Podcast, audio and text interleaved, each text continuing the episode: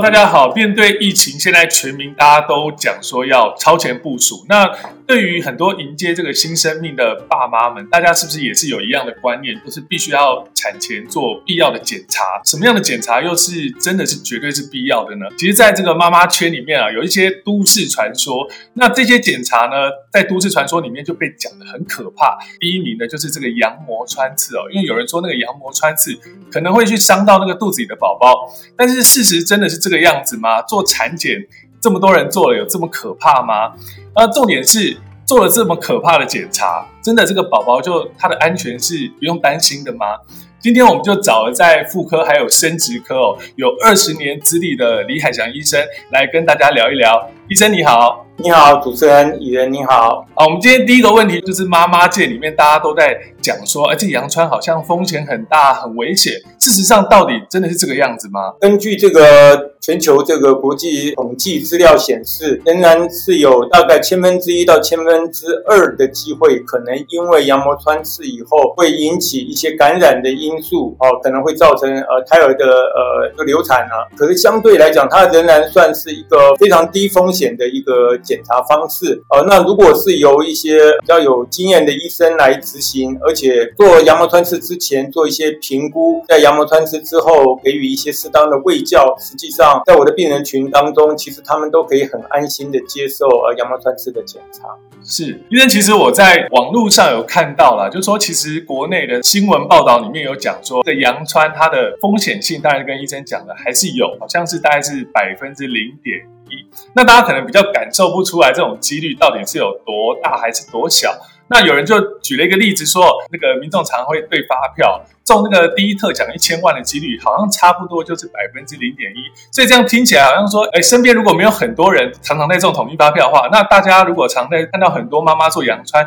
是不是就不用这么担心了？对，就像我也都常常在收集发票，我也在对发票，可是我从来没有对中过第一特奖，所以 所以其实也有人把它形容说，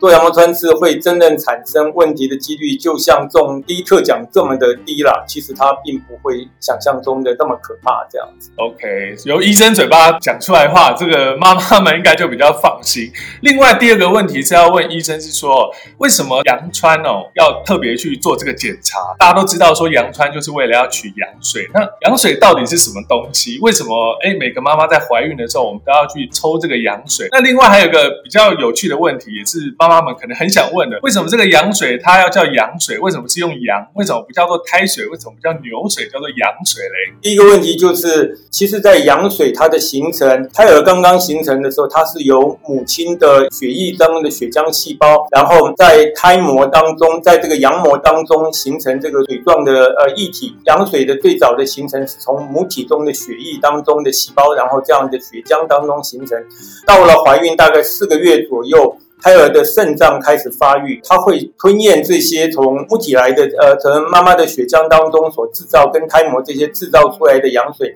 它会吞咽，然后经过肾脏的一个代谢吸收之后，它会在像尿液一样排到羊膜腔里面。所以也有人形容孩子是会喝自己的尿，确实是这样，就是因为孩子会吞咽，他会喝羊水，然后把尿液排到这个羊膜腔里面。羊水的里面，它其实除了有很多是自己的尿液，它还有胎儿的一些。皮屑或者说胎儿的细胞，还有它的一些代谢物质啊，都在这个一个羊膜腔里面哦。所以取羊水最主要的目的就是要把胎儿的细胞取出来，然后去做培养，去检查它会不会有一些染色体方面的异常。那至于为什么会叫羊水这样的用羊膜或这样的一个名词，其实也没有办法去考据哈哦。可能有一些网络上会写说，它可能是不是取这个羊跟那个阴阳的阳那个相关，好像代表的是一个正面。代表着一个生命的那种呃的一个意涵呃，或者说有人就认为说。呃，我们有一种线叫羊肠线，或者说认为说这个胎儿的这个羊膜的组织跟那个呃羊羊就是羊的肠子的那个里面组织好像有一些类似哦，所以可能用这样的一个翻呃一个名词来来代替。可是真正的原因其实实际上没有一个很确定的一个呃因的的真正的考据了哈。这医生讲完之后，大家就可以知道说羊水为什么叫羊水，其实已经不太可考。但重点是我们知道羊水对于这个胎儿来说就是非常重要的一个东西。那接下来就要问医生说，像一般这个妈妈们做这个羊膜穿刺去抽这个羊水，它到底能够检验什么？那如果我是一个妈妈，我怀孕了，我羊水到底要抽多少才可以呢？为什么要做羊膜穿刺？那目前来讲，哦，我们医学上的建议就是羊膜穿刺，它是一个检验胎儿在染色体方面是不是呃正常的一个一个诊断的方式。它可以检查出我们二十三对染色体方面到底是不是有缺陷啊，或是有多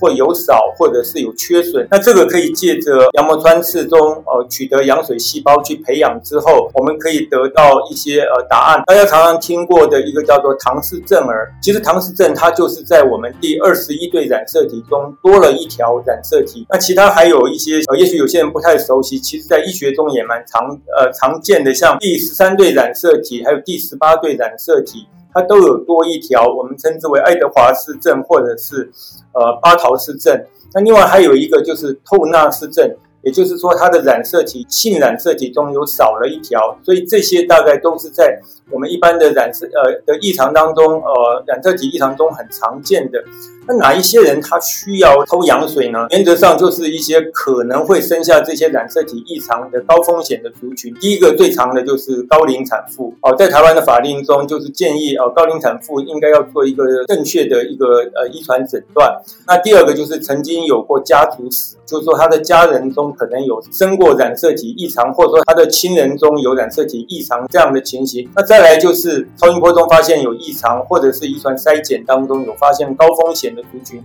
都可以透过羊膜穿刺的羊水的检验，可以得到一个正确的呃的结果，知道这个孩子到底有没有异常。那至于要抽多少的羊水才是恰当，那通常我们会建议的周数是在十六到十八周的时候，因为这个时候的羊水量大概已经有了三三百到五百 CC 的量，这个时候来抽它比较安全。那第二个就是传统大概就是抽二十 CC 左右的羊水，然后去培养，那这样是足够的啊，是。呃妈妈们除了讨论这个羊穿啊、抽羊水之外，其实最近还有一个蛮热门，大家都频频在讨论的东西，就是羊水晶片。那听起来好像跟这个羊膜穿刺啊、跟羊水好像是有一点关系的。那这边就要问医生说，到底这个羊膜穿刺跟羊水晶片到底是不是不一样的检查？他们检查到底哪一样比较好？还是说其实两样检查的内容不一样，是缺一不可？呃呃，应该这么说哈。那羊水穿刺在传统的染色体的检验当中，它是用一个高倍的显微镜下去去看这个染色体的结构的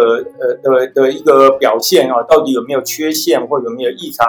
羊精的话，它用又是用一个不同的方式，是一个。更精确，用一些很细微的探针的方式，是用一些更更高更高科技的方式检测这些染色体当中是不是有所哦缺失。因为我们知道大的染色体的异常，它是一个很明确的比较大片段的异常，这个在高倍显微镜下可以看得到。可是有一些微小片段的呃的异常，或者甚至有一些基因。基因突变的异常，用传统的羊膜穿刺的这样染色体的一个检验方式，它是没有办法检查出来，所以它必须要用更精确、更呃更先进的，就是像羊水晶片这样的一个检验方式，更微小片段的的一些缺失，它才能够检查出来。哦，例如像什么天使症啊，或呃迪丘西呃一些乔氏症，有一些疾病，它其实在以前并不知道的疾病，后来因为有了就是羊水晶片的检查之后，我们就会发现哈，它原来还有一些这些疾病是我们以前所不知道的。大家会讨论说，既然有羊水晶片以后，是不是能够完全取代羊膜穿传统的软羊膜穿刺？那羊膜穿刺跟羊水晶片，因为他们检验方式的不同，所以羊水镜片它不能够去检查出这个呃染色体当中它是不是有一些所谓的平衡转位的问题。也就是说，它的数量没有问题，可是它的数量摆它的那个结构，它摆的位置好像有了一点倒转。那这个在羊水镜片当中它不能检查，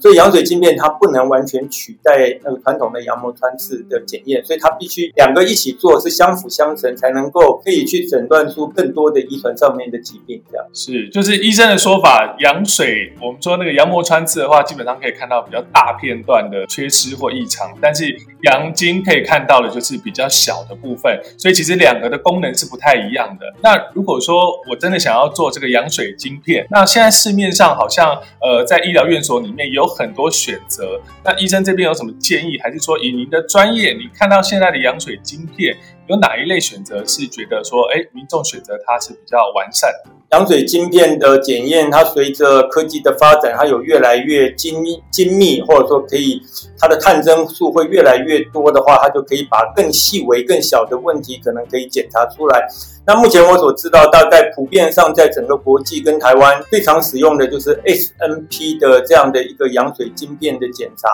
呃，它已经从呃初期的七十五万个探针，到现在有两百六十九万呃个探针，这样的很多一些以前不太容易发现的微小片段的疾病，已经可以呃经过这样的检查方式可以检查出来。是医生，好像在您就是在替这个病人哦做诊断的时候，好像也遇过。呃，这样的案例就是说，好像有这个年纪比较大的妈妈，好像她在怀孕的时候也是因为做了这个羊穿，然后取了羊水做了检查，但是状况好像不太对，所以做了羊精。但是羊精到底帮助她了什么？这个医生来跟我们分享一下您的案例。好，好，刚好呃，在前年。我有一个个案，她是第二胎的怀孕。第一胎的时候，因为她不是在我们医院做检测，所以我不确定她有没有做羊膜穿刺的检测。但是第二胎的时候，因为她是高龄，她呃那当时已经三十五岁，所以她就接受了这个羊膜穿刺的检测。那也许是因为经济的考量，或者是对可能羊精的不是很了解，所以她就只有单纯选择做传统的羊膜穿刺的检测。可是检测出来的时候，不幸她发现了有一小段的一个叫 marker 的。个多了一块的一个不明的这个片段染色体，可是当时的